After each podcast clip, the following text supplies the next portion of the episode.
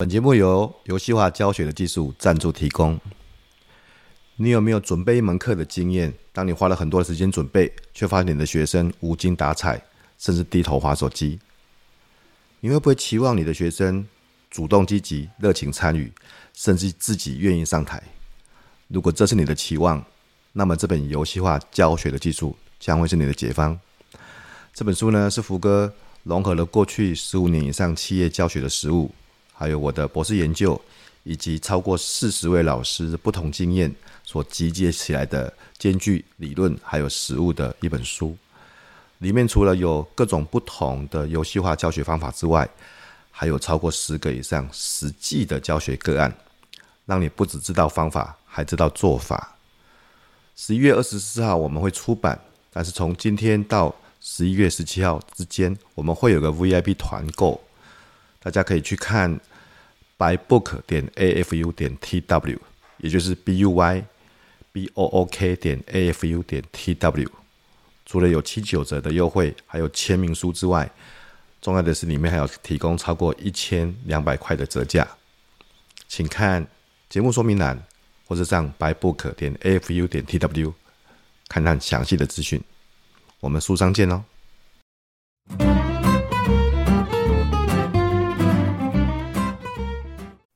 读一本好书是一种幸福。大家好，欢迎收听福哥来聊好书福系列。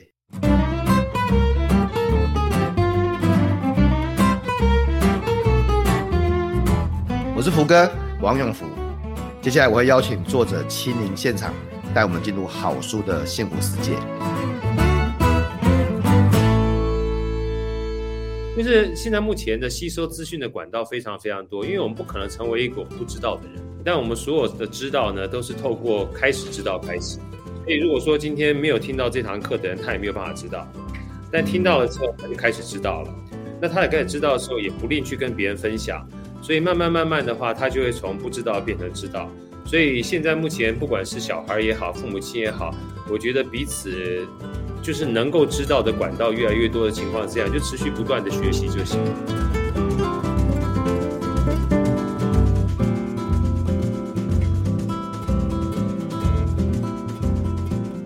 各位听众，大家好，欢迎收听这个礼拜的好书福作者来聊呃 Podcast 啊。那我是福哥王永福啊，非常谢谢大家对这个节目的支持哈。我们福哥来聊其实有两大系列嘛，一个就是呃。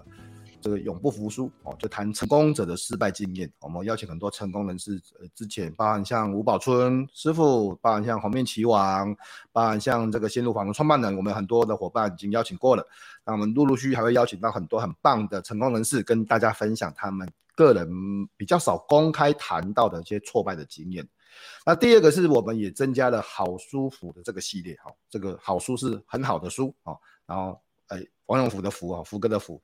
那我们希望透过邀请作者亲自来谈他的书啊、也许我们可以看到书里面没有谈到的，或是更深入的另外一个观点哈。那、谢谢大家的这个啊好评啦。我们节目在很短的时间，现在已经在那个自我成长类排名前第七哦，第七名啊呃，也欢迎大家持续订阅，然后给我们五星评价啊，并且这个如果说大家呃。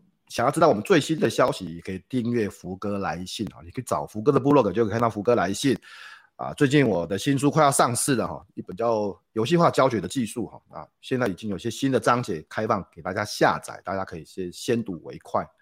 那因为这个系列是好舒服，今天比较特别，今天真的是好舒服哦。以前的好是那个好不好的好，现在好是这个好杯杯哈，这个那个姓氏这个好哈。我们因为今天邀请的来宾刚好可以把这个三个字组合起来。用他的好，然后跟我的福，然后中间是他的书，就是好舒服哈。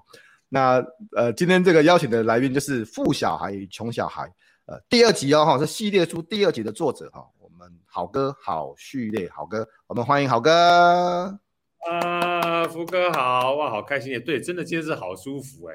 好哥跟我今天讲书哇，好福哥实在太会介绍了。好哥跟大家介绍一下您自己好吗？好啊，这个。呃，福哥跟好舒服的所有这个听众朋友们，大家好，我是好哥，叫好序列啊。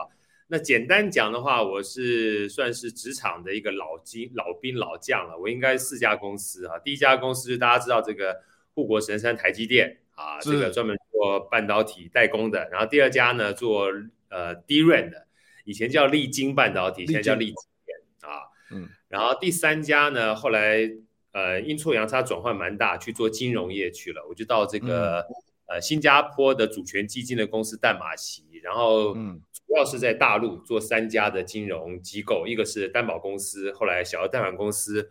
后来做了村镇银行，然后在二零一二年的时候回来啊，加入现在目前的公司做创投，在大亚创，啊，这是我主要的呃算是职场的工作，但私底下的话就有很多打工的经验了，包含开补习班啦，做直销啦，然后在餐厅驻唱啦，然后因为爱赚钱呐，还去这个做电台主持人呐，真假啊？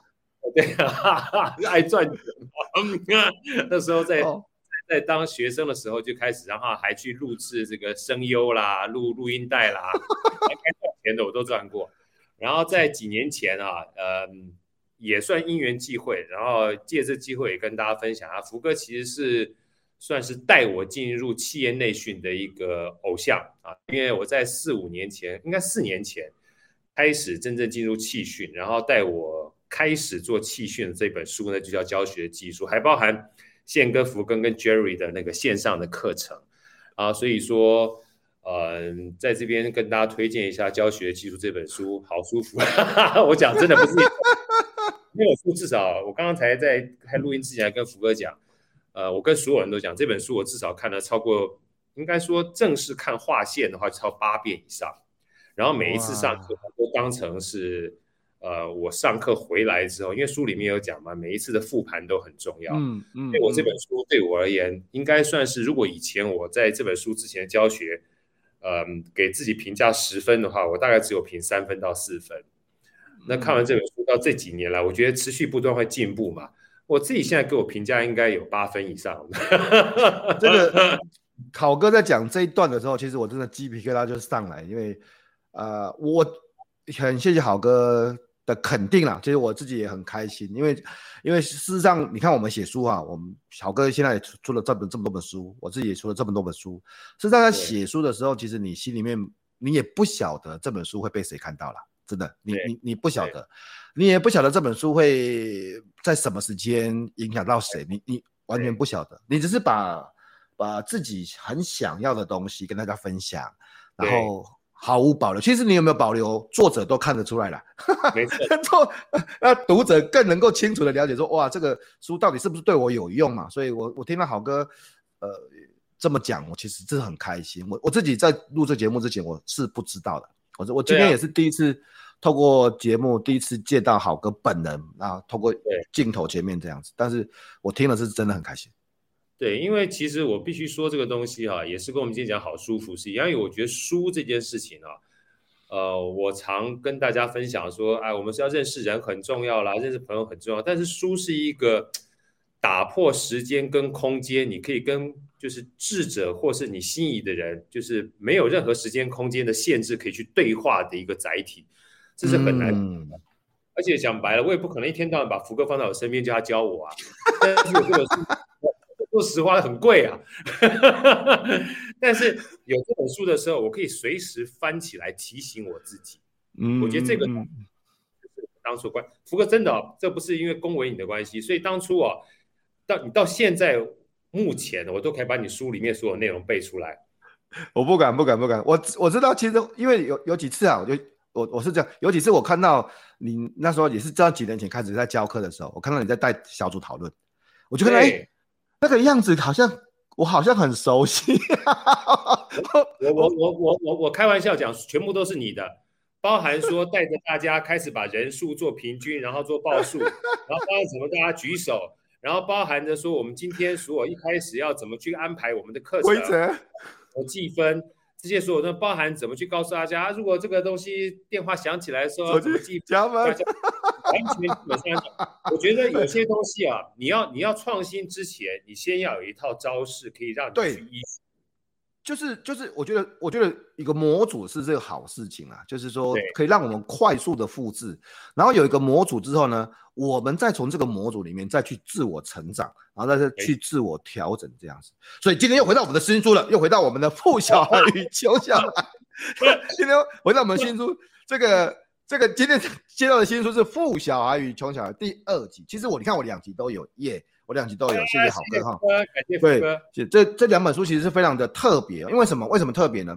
不只是因为大家如果听到刚才好哥在讲，他在台积电，台积电的高阶主管，淡马锡是全世界前三大的投资公司哦，这非常非常大的的公司，都担任财务主管，甚至是董事总经理，非常非常高阶的职务，写的教你怎么教小孩子财务思维的书，这当然是行家出手了。而且最最有特别的是，好哥他其实是一个非常有趣的。我我刚才刚才你我听到好哥在介绍，他真的是琴棋书画，我不会骗你啦。这脚踏车啊，这个吉他哦，唱歌打鼓哦，我都有看到那个影片，真的很厉害。开玩笑哦，所以我的意思是，这个书就不会很无趣啦，因为。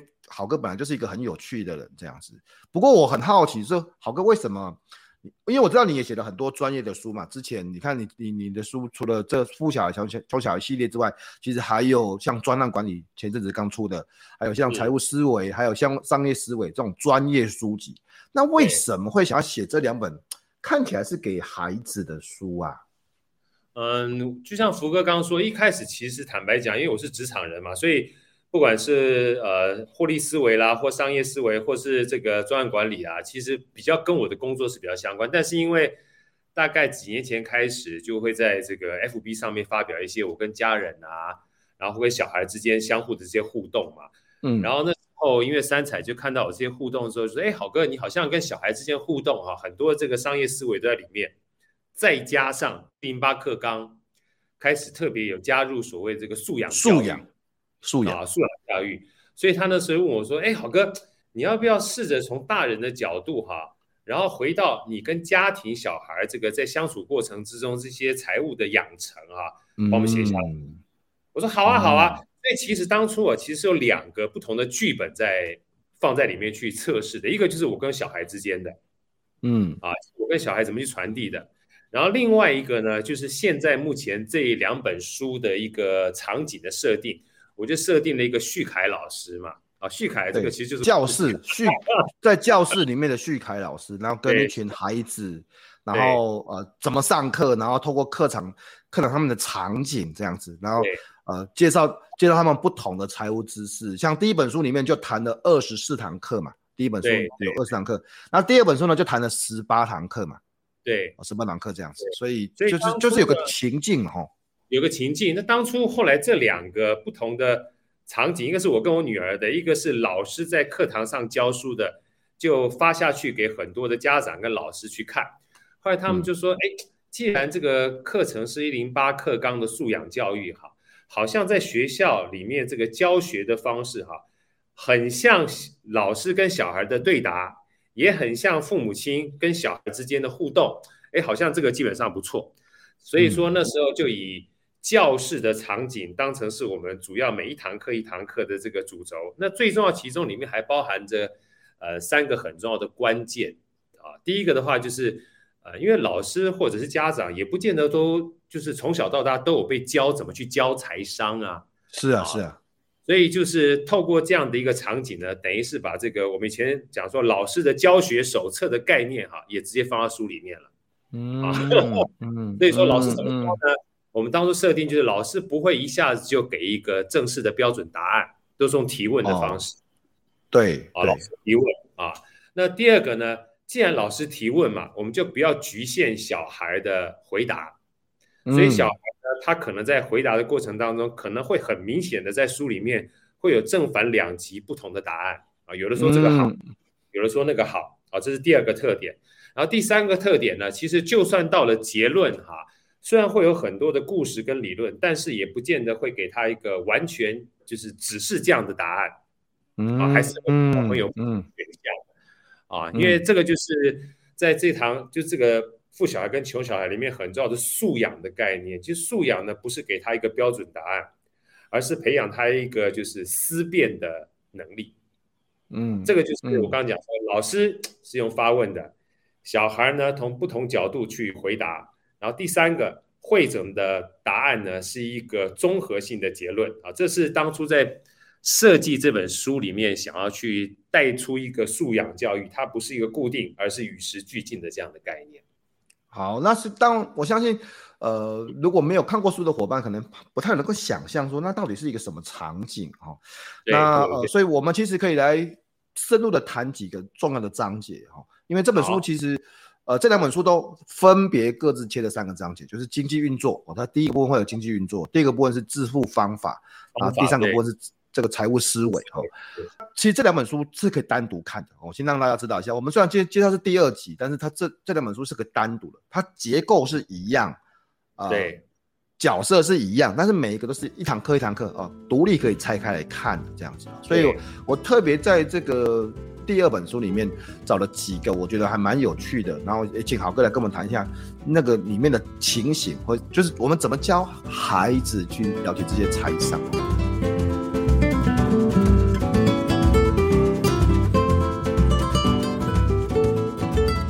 刚才豪哥谈谈到说，那个里面可能会有对答嘛，那小朋友可能没有标准答案，就想到这个篇章，就谈到那个自由跟免费这样子。啊，我记得这这里面这个旭凯老师，主角叫旭凯老师嘛，啊，旭凯老师就就 就问说，问了一个一个场景哦，他问说，啊，那你有没有，你如果有一台车子哈，那你可以用它，你你你的车子不能用来做什么哈？不能哦，不可以，不是，当然可以开满的，但是。不可以用来做什么？然后就开始问小朋友。那好哥可以跟大家谈一下，所以小朋友会怎么回答这个问题啊？对啊，其实一开始我们讲说啊，车子基本上开车啊，上哪里去啊，东玩啊，西玩啊，上山啊，下海啊，哈。但当你问他说不能去哪里的时候，其实一般是反直觉的啊。嗯，那反直觉，大家该思考什么叫做不能去哪里？很简单啊，第一个你不能走在这个人行道上面啊，对不对？嗯，当然了，不能出去撞人啊。你不能去走到这个草坪上面呢、啊，你不能闯红灯啊。当我们讲说车子这个概念的时候，某种程度上面就是我可以上山下海，四通八达。其实某种程度代表是一种自由，但是不要忘，很多的自由啊，它都是呃有成本、有限制的，它不是免费。比如说我们开在道路上面，你可以开道路，但是你不能随便横冲直撞，一旦撞到之后，你就有很大的这个。成本要担负啊，对不对？你要赔偿啊。同样，你闯红灯的时候，嗯，你虽然基本上你说可以直接往前走，但是你闯红灯，你就让别人的绿灯没有办法顺利通过了，所以你要担负罚款啊。所以，嗯，英文哈的自由很特殊，它既是自由也是免费。但是我们特别跟大家分享，就是事实上自由它从来不是免费的，这是我们活在这个社会上面啊，一个很重要的经济的重要的关键。其实这一堂课啊。呃，我也建议大家去，不是叶配啊，也可以去买一下《富小孩跟穷小孩》的第一本书。对对对，这两本一起看啊，我觉得很好啊。因为第一，这这一个课程呢，其实一呼应哈、啊，就呼应到我们的《富小孩穷小孩》第一课第一堂课的时候，是讲我们的叫做整个市场经济的运作是一个合作啊。那个我简单讲个故事，一开始讲说，哎，咖啡杯。我们到这个7-11买个咖啡，你觉得这咖啡间接跟直接是经过多少人？他说就几十个人吧。啊，那我再多问了，那纸呢？塑胶呢？塑胶的话是由这个化学工厂，化学工厂机器，机器基本上还有车子运运，还有基本上有碳，这个这个要跟油相关。你会发觉随便一个杯子啊，它可能就几乎是全世界的这个努力才能变成一个杯子。所以换句话讲，你花这么一点小小的钱。只要从你家走到 Seven Eleven，走到全家便利超商就可以买到，这个是基本上多自由一件事情，但是它都是有代价的。嗯、所以当你取得任何自由的时候，嗯、不要忘记在这个社会上面有多少人担负这个代价给你。所以相对而言，你要考量这些其他相关的限制啊，也是让我们自由可以得以伸张的一个很重要的成本。我觉得这个就是一个简单的社会跟经济的概念了。嗯，了解一下整个社会运作的状况嘛，经济学的原理这样子。然后，其实我刚才你谈的那个咖啡那个例子，我打算就要跟我小孩来问他，哈，就是 就是呃，你买了这个东西，买个这个蛋糕，其实什么都可以啊。你买了这一颗蛋糕，你觉得这个这个蛋糕有多少人有贡献？有多少人参参与其中这样子。那他一定会讲啊，就是蛋糕师傅嘛。那我们就多问他，那那这个外面的盒子呢？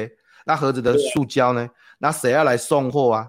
哦，那其实还有很多，太太多了啊。这个鸡蛋要那个蛋糕要有蛋啊，蛋是谁养的？奶油是要乳牛哎、欸，那他他牛要人家种草。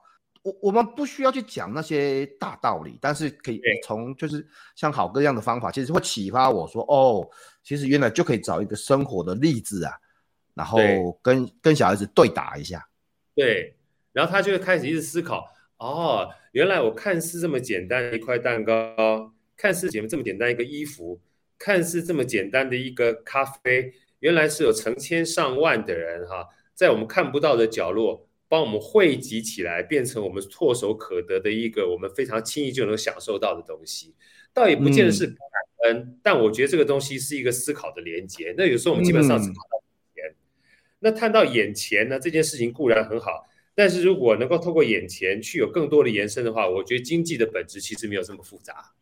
嗯，去去去了解什么叫看不见的手，去了解，对对 对对，哇，这个这个福哥讲的太太太太太太对。就是看不见的手是很抽象，但是你一跟他讲之后，他就透过这个想象把看不见的东西驴连接起来了。哦，对啊，对啊，其实其实我我很喜欢书里面有一些的跟孩子的对话，就像豪哥刚才你讲的，呃。我们并不是给孩子一个教条式的标准答案，因为有的时候孩子也不会。我跟你讲，孩子最好是会像我们想的这样子，这么都会回答很很精准的。我想到这个这一篇呐、啊，有一篇在谈那个能力跟权力的这个例子啊，你里面有谈到那个孩子说啊，以后想要做什么？有的孩子说我想要耍废，对，我我我我想要耍废啊，对。如如果如果如果跟孩子在做问答的时候，孩子说我以后想要做什么，我想要耍废，这个时候要怎么办呢、啊？好哥，你的书里面有谈到一些事情。对，这个就是很有趣啊。其实呃呃，这就是我们讲到耍废这件事情啊。后来我带我刚才也有跟这个福哥讲，就是说我推荐那本书嘛，待会儿推荐书啊，就是我们讲躺平，躺平不好啊，比如躺平文化啦，好像感觉就是很颓废的。那我开玩笑的时候讲说，其实。很多东西它都是一体两面，嗯，你要有你要有耍废哈，要有躺平，你也不可能一直躺平的。如果你有本事一直躺平，那也是一种本事，是是，福克是吧？对不对哈？是，你要一直耍，你要一直耍废，那也是一种本事。所以有时候我们讲说，哎呀，耍废不好。我说你有本事就给我一直耍废。嗯，我就开玩笑讲，如果耍废啊，你能够耍很久的话，不吃不喝，然后不用工作，然后还让你活得下去，怎么可能，对不对？所以耍废呢，它是一种能力的话，你某种程度上你有一些权利在这个里面的。嗯嗯嗯嗯，对不对？什么权利呢？就是你有这样的权利，让别人能够供养你，你有这样权利，有被动收入，你有这样权利，基本上。不受任何其他外界的干扰。我举个最简单的例子，也许大家觉得哇，离我们很远，其实不远呢、啊。比如说，今天你想想看，身为“耍废”这两个字，如果放在乌克兰，就是不可多得的幸福。OK，OK，是啊，当然了，因为因为你这个耍废的过程，至少你要保证在你的周遭啊，你有能够保证自己能够平安的权利。是是是是。是是吧？所以这个东西很有趣。那这个是我们刚刚讲这个比较特殊的案例。可是有的时候，这能力跟权力其实就是一个社会赋予。我们讲能力是自己的，权力是别人赋予的。比如说像福哥跟好哥，我们两个现在目前的话，这个都有这个就做 podcast 的能力，对不对？是是。但是不要忘记，当我们在线上这样对话的时候，我们被也被赋予一个我们可以在网上直接对话的这样的权利。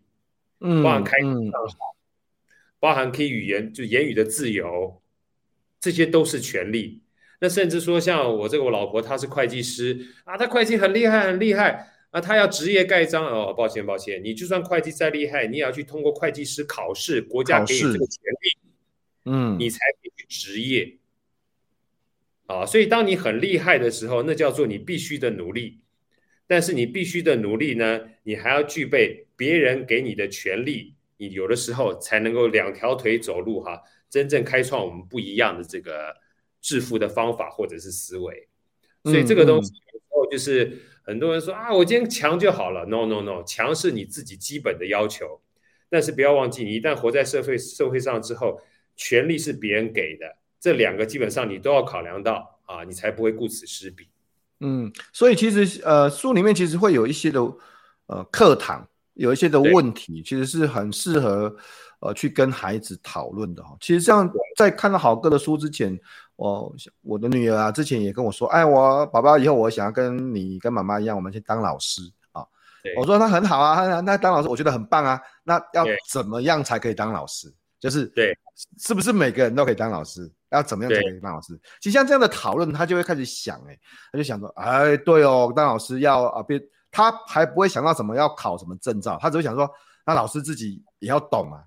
自己也要要懂，他自己也要读书，然后他要对小朋友要有耐心哦，然后他自己会想这些事情。我的小朋友是五年级啊，那我认为这个书有一个很棒的地方，就是他因为好跟你规划成不同的课嘛，十八堂课啦，然后二十四堂课，不同的课，然后每一个小的主题啊，它不见得是连续的，然后每个小的主题我们就可以抽出来，然后跟孩子去谈这个这个。想法，然后他的他的一些对谈的想法，哦，譬如说在第二的章节，第二大部分谈到致富方法，我就看到这个是我印象很深刻，就是存钱跟通膨。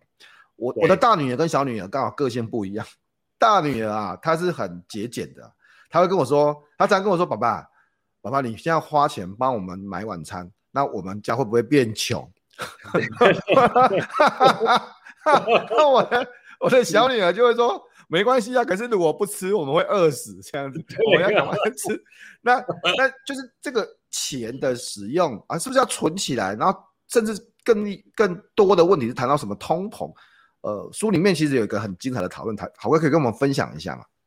好啊，这篇啊，其实是我非常喜欢的一篇，因为其实我当时写这这篇的时候，我特别，因为我之前这样这样讲好了，富小孩跟穷小孩，大家第一定会想到富爸爸跟穷家穷爸爸。这本算是脍炙人口的好书。嗯、那很多人呢，看完《富爸爸》跟《穷爸爸》之后，或者是很多这个有关于致富思维方面的书，常常讲：哎，这个不要存钱，因为有通膨的关系啊，所以存钱之后就把钱变薄了啊。所以其实这一篇呢，我就透过孩子的角度，跟我们以前有很多章节里面去讲存钱很重要哈、啊，要去跟大家分享，就是有时候不要单一的角度就直接下一个结论，这是很可怕的。所以我就说，哎。天呐，然后又基本上变通膨啊，里面当然有一些故事很有趣，用炸弹面包的故事跟大家做分享啊。那我就讲一下这个概念好了，就是要不要存钱呢？啊，虽然先讲通膨，钱会变小，但是有小孩就说了，不存钱不行啊，因为老师曾经说过，如果连钱都没有存的话，就算是通膨也关你跟你无关呐，因为你根本没有钱去去去搞通膨啊，而且。如果真的你需要花钱的时候，根本没有钱，连通膨都还没来，你就饿死了。哎，对，所以这是两件事情。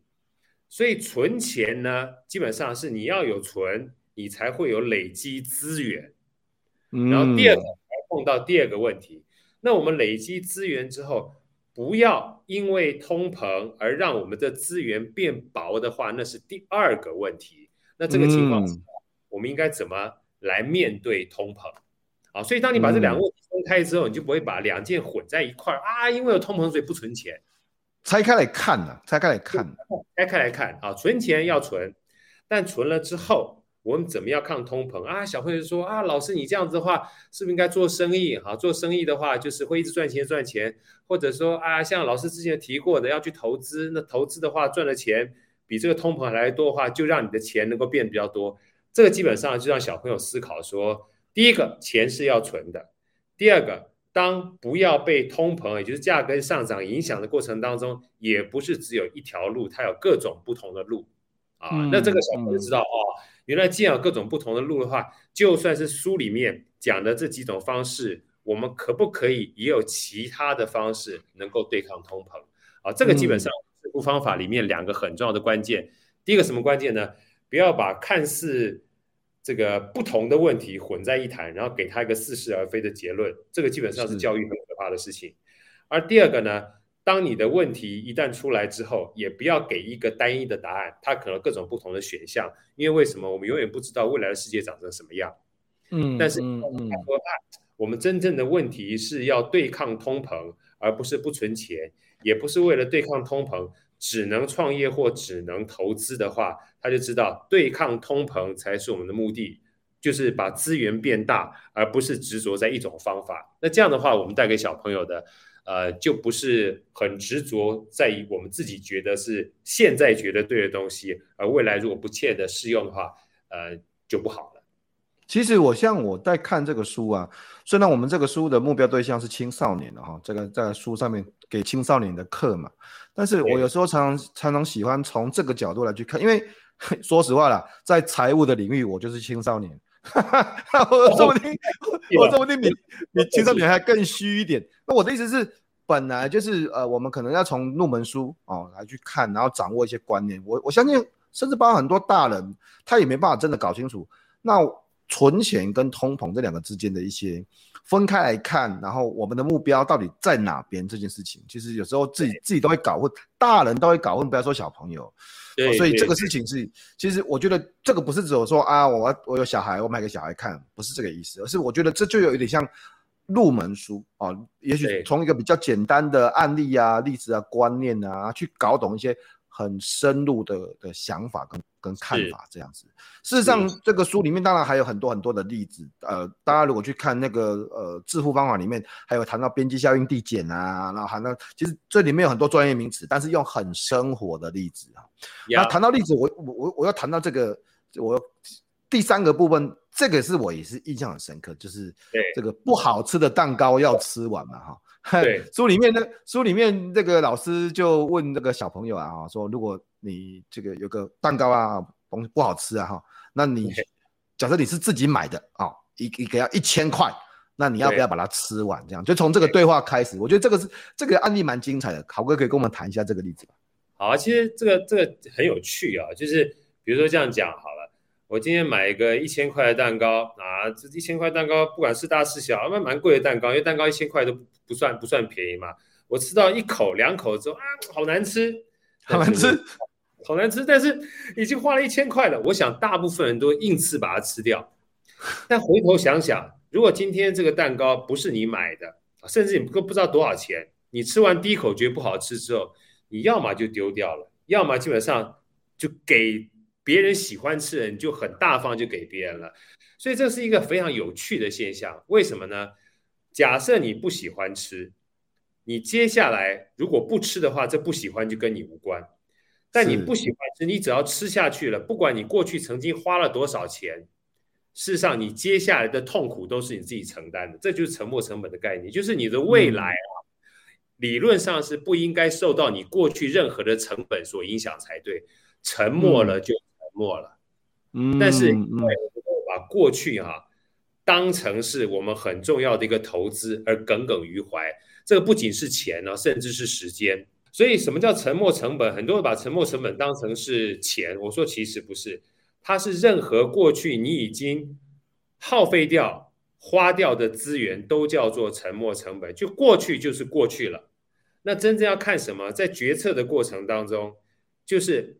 你应该去选择一个会让未来有效益，我们讲金钱，或者是很快乐，我们讲时间。不管是金钱的效益，或是时间的快乐，都会是正向的来当做选择。而过去的投资呢，要先把它放一边。就像刚才，不管是花一千块钱，或不花一千块钱，对你未来舒不舒服这件事情已经无关紧要了，因为不会因为。你吃完之后，那一千块钱又回来哦，那个基本上可以考虑一下。如果那钱不会回来的话，你就不要管它了。你真正在乎的是我吃的过程当中舒不舒服、快不快乐，这个才是我们真正要看到我们未来的效益。所以这个就是沉没成本的概念。听听到这个沉没成本，我就想到一个例子。之前我我我我太太啦，她去报名了一个课程。听说是一个很知名的老师的课程，然后呢是两天哦，哦全天两天这样子，然后第一天的中午我就收到他的简讯，对，他说课程很无聊，然后老师就是就就跟他想象的期望差很多啦，对对对，然后他还有一天半哦，你看他有一天半哦，我说我说你就去去玩啊，你就对就就很无聊，你很无聊，你你很无聊，你我你下午还冷。再无聊个一天半哦，那你还不是更无聊？他说：“可是我缴很多钱了呢，我缴很多钱了，我我缴很多钱了，我当然是要这个把它听完啊。”我说：“等一下，我说这个怪怪的哦，这个很怪哦，就是你缴了很多钱，然后你还强迫自己接下来忍受一天半的无聊，那你怎么我你可不可以把它想象说你缴很多钱，然后让你换得接下来一天半不要无聊？对，就是就是你你你干嘛？这这是真的在那边我说你干嘛？你干嘛在那边？”那边耗时间耗一天半哦，你钱他也不会退给你嘛。那你你还要在那边再忍受一天半的无聊，你就已经知道很无聊了。你已经透过三个小时就知道很无聊了。他接下来还还有一天半呢，我说你完蛋。可是我跟你讲，他还是把它听完了，因为觉得说没错，这不简单呐、啊，这不简单呐、啊，不简单。所以说这个东西一定要。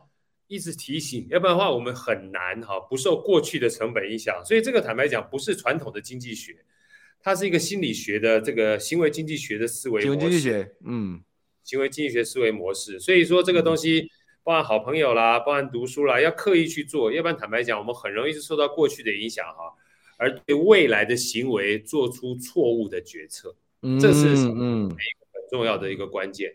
就像刚刚福哥讲，如果是你的话，你说不定就一天半去玩。然后你赚到的快乐，对不对？对啊，对啊，对啊，我干嘛？对我无聊。所以大家其实真的，我我认为所谓的经济学或者财务思维，哦，其实它不见得是跟钱有关系的啦。对，它其实有时候是跟决策嘛，跟生活决策嘛，跟跟我们的行为决策其实有关系的。这跟哦，当然，呃，刚才好哥有谈到很多专业的，不管是理性经纪人假设啦，或是那个行为经纪人假设啊，这里面可能有些不同的。假设的模式，可是你多懂一些是一些，我的我的看法会会增加你未来在做决策的时候更更有好的品质，这样子哦。最重要赚最重要赚的关键哈，就像刚才那个福哥说，嫂子，你真正赚的关键有时候很可怕，我们赚的不是钱，是赚了一天半的时间。对对对，还有一天半的快乐，一天半的时间，那时间是最大，我们讲 time is money，时间是最大的金钱，有时候我们会忽略掉。因为时间看不到，对资源嘛，这本书里面有谈到这个什么是最重要的资源啊，就是时间。到底到底时间为什么它是很重要？它也其实里面旭凯老师也有跟小朋友一个讨论。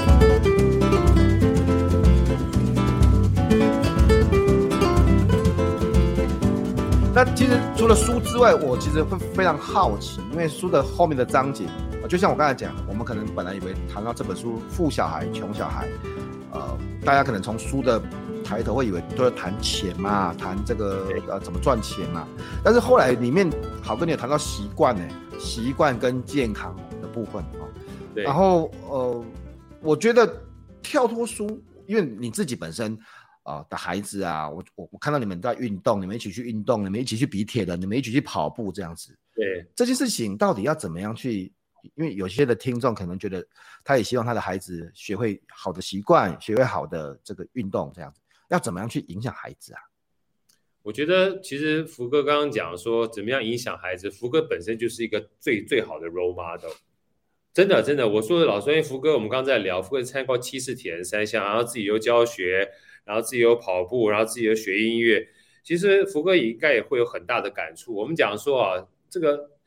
中国人这古老的智慧其实非常悠久，但都很适用。嗯、我们讲说什么叫做以身作则，什么叫做榜样，嗯、什么叫近朱者赤，近墨者黑。其实最好的教育就是就是在你周遭啊的人，而小孩里面周遭人最最亲，从小到大最亲最近的人谁？就父母亲啊，就他他就是有样学样啊啊，所以呃，包含这个我。前一段时间在访问这个旭旭荣的这个执行董事黄冠华老师，他说什么叫教养？教养就是爱与榜样而已，就是爱，就是爱，然后榜样。然后至于好哥我自己的个人的话，其实身为父母亲啊，这个最简单的教养方式就留一个好样子。嗯，好样子，就像我这样讲好了。如果每一天福哥都早上四点多起床，因为我是福哥的粉丝啊，那四点多起床，五点多起床，然后 去。看书啦，然后就运动啦。如果我是他小孩，我就想说，我老爸一天到晚这样干，一定挺好玩的，对不对？学一学看这好玩在什么地方。所以久而久之，他看着你的样子，跟着你玩，他就变习惯了。然后一直运动，你都不运动，你说叫小孩运动也很奇怪。但你一直运动，你其实不是在运动，你是在教小孩跟着你玩儿。所以习惯健康呢，其实坦白讲，怎么去影响孩子？我说自己基本上把自己过好哈，小孩就跟你一样了。嗯嗯，就我个人而言的话，这么多年来的话，我的这个人感觉就是习惯。就让自己养成好习惯，健康让自己健康，那自然而然，小孩在你旁边，这个气场久而久之就变成是他的习惯，就是你的习惯，他的健康就是你的健康，你们就是一个好的习惯，一个好的健康的家庭。陶哥，我脱稿访谈一下啊，这样子有时候会不会孩子觉得反而很有压力啊？再一个比较，要老爸哇，老爸什么都什么都来哎、欸，你看老爸又乐器，我就要讲你，不是讲我啊。老爸，又乐器，又画画，读书，啊、就什么都来，又表演，什么都来的时候，那会不会反而造成孩子有压力呀、呃，应该这样讲，我我我就像福哥一样，就是你做好自己就好了，就叫做病毒式传播，每天在他前面洗脑，但不叫他这样做，然后到他有一天基本上逼逼不得已说，爸，我想试试看好不好？说好啊，给你点，给你个机会。给你个机会让你来做就好了，就是我我自己曾经有个体会嘛，要求别人是痛苦的根源，要求自己是轻松的开始，所以只要把自己要求好之后，嗯、别人做不做他家的事情，他享受不到那是他的损失，只要想到他做不到是他的损失，你不要求他，很奇怪，做久之后他就品胖而来，但你只要一开始要求之后，那基本上你的生命就压在他的生命身上。就很辛苦，因为我一开始回从大陆回来的时候，前面两年几乎都是这样子，所以那时候就是父女的感情这个压力就很大。后来反而是想通想想想想 OK 之后，把自己过好啊，哎，他他基本上反而靠近，因为觉得你过得实在太开心了，他看的不是很顺眼，觉得要跟你学一学。因为因为好哥就是有两个女儿，我每次看到两个女儿现在的样子啊，就想哇，我女儿长大大概也可能会这样子哦。因为我看你女儿跟你去跑这个铁人啊，去跑马拉松啊。我看到你女儿跟你一起玩乐器啊，然后你打鼓啊，我觉得 蛮厉害的。就就是影响嘛，就是其实就是就是我们自己本身把自己做好吧。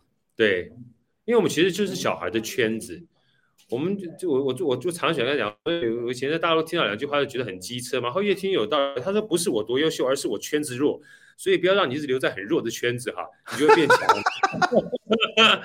那我觉得有道理啊。那我们基本上还是要小孩强，我们自己很弱的话，我也不是一个好的圈子啊。那干脆让我变成一个非常厉害的这个圈子的时候，他自然而然就在我这圈子就跑不掉，而且又跟我生活在一起，吃在一起，住在一起。所以我先变强，他自然而然就就受到了影响了。就像嗯，你是一样的，你一天到晚基本上就是在音乐啊、运动啊、教书的这样环境里面让小朋友看，久而久之的话，这。像不像三分样？你知道，他就跟洗脑是一样。嗯，所以回到就是培养这件事情，我觉得培养其实最根本的就是影响，影响了哈。其实我非常认认同。我我我觉得，呃，当然我们孩子像我的孩子还小啊，他怎么样发展，他有他自己未来的路了。说实话，因为两个女儿长，其实我的两个女儿其实他们的个性其实差蛮多的。但是有至少我现在看到一件事情是我我自己觉得好的，就是他们都必须要。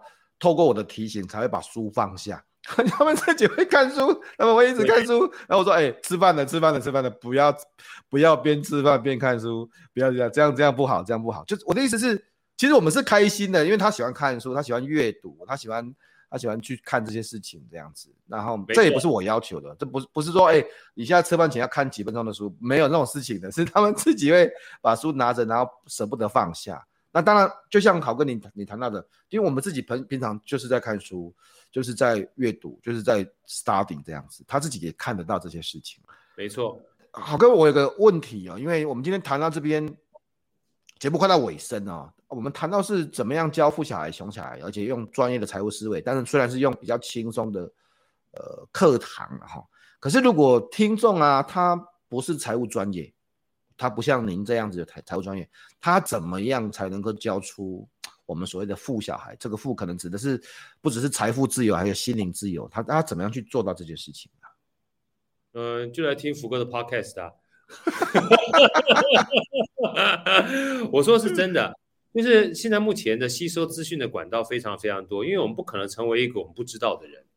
我们不可能成为一个我们不知道的人，但我们所有的知道呢，都是透过开始知道开始。嗯，所以如果说今天没有听到这堂课的人，他也没有办法知道，但听到了之后，他就开始知道了。嗯、那他也开始知道的时候，也不吝去跟别人分享。所以慢慢慢慢的话，他就会从不知道变成知道。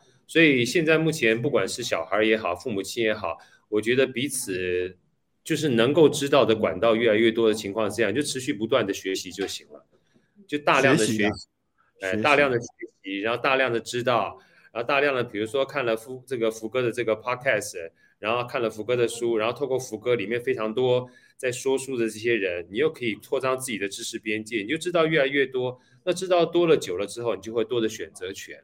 嗯、那在这个情况下，你也知道说，他其实不是要教小孩，你把自己先顾好，那小孩就知道说，嗯，我的爸妈很可爱，我的爸妈很认真，我爸妈基本上虽然不是最厉害的，但是也很富有好奇心跟学习心，他就会跟爸妈一起学，跟爸妈一起玩儿。那久而久之的话，嗯、先不要管说赚不赚得到钱，但至少他基本上过得很富足，我觉得就是富小孩了。对。等于说，爸妈的眼界也要开拓了哈，所以在在这个时间，我就要推荐一下，大家可以去搜寻一下这个这个好哥好序列的 FB 粉丝团。那好哥其实也有一个这个 Podcast 叫好声音哦，大家去听了就知道这个什么叫做他。其实很多人就说我什么我变态哦，其实我才一点都不变态，我很正常，好不好？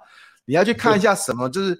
拜托，这个 好声音里面的 podcast 有访问最近两集的，有访问爵士嘛，爵士小号的啦哈，有访问这个企业家的啦哈，有访问剧团的啦哈，有访问这个就什么都有，其实范围很大，而且非常的，不管是在呃成长，不管是在音乐，不管是在这种啊、呃、商业经营专业啊，其实里面有很多很开拓大家眼界的。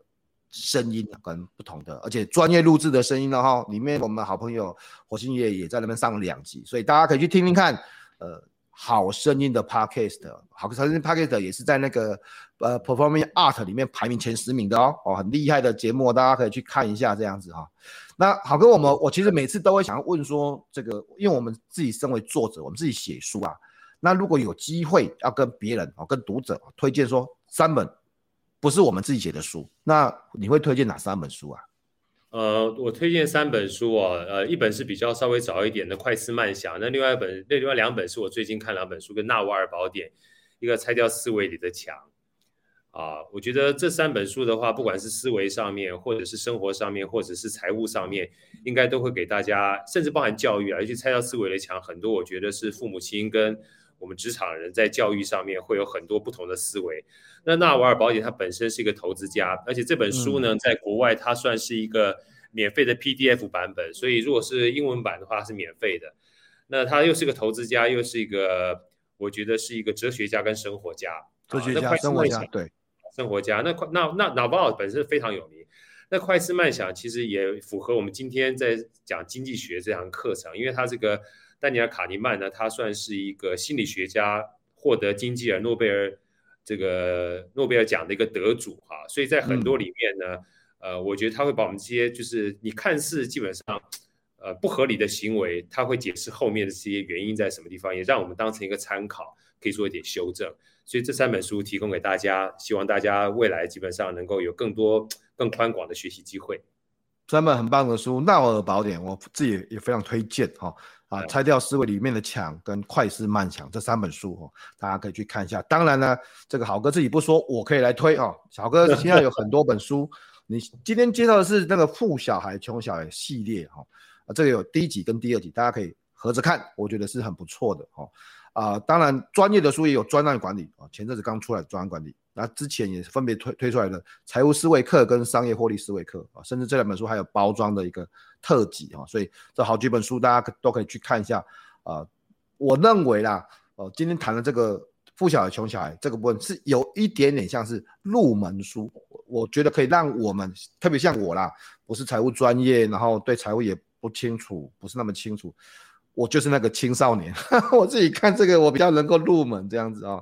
然后其他的书其实非常的专业，大家都可以去看。但是豪哥的文笔非常的清清楚啊，非常的浅显易懂，所以大家也不要害怕啊。因为谈到财务思维思维的书，大家都会有点害怕这样子，所以大家可以去看一下哈。那豪哥，今天我们聊这么多，如果最后面有机会对读者说一些话，你会想要跟读者说什么事情呢？嗯，我觉得其实学习基本上是一个轻松快乐的事情啊。有时候找到自己舒服的学习方式，我觉得舒服才能够做得比较久，好，做得久才会比较做得好。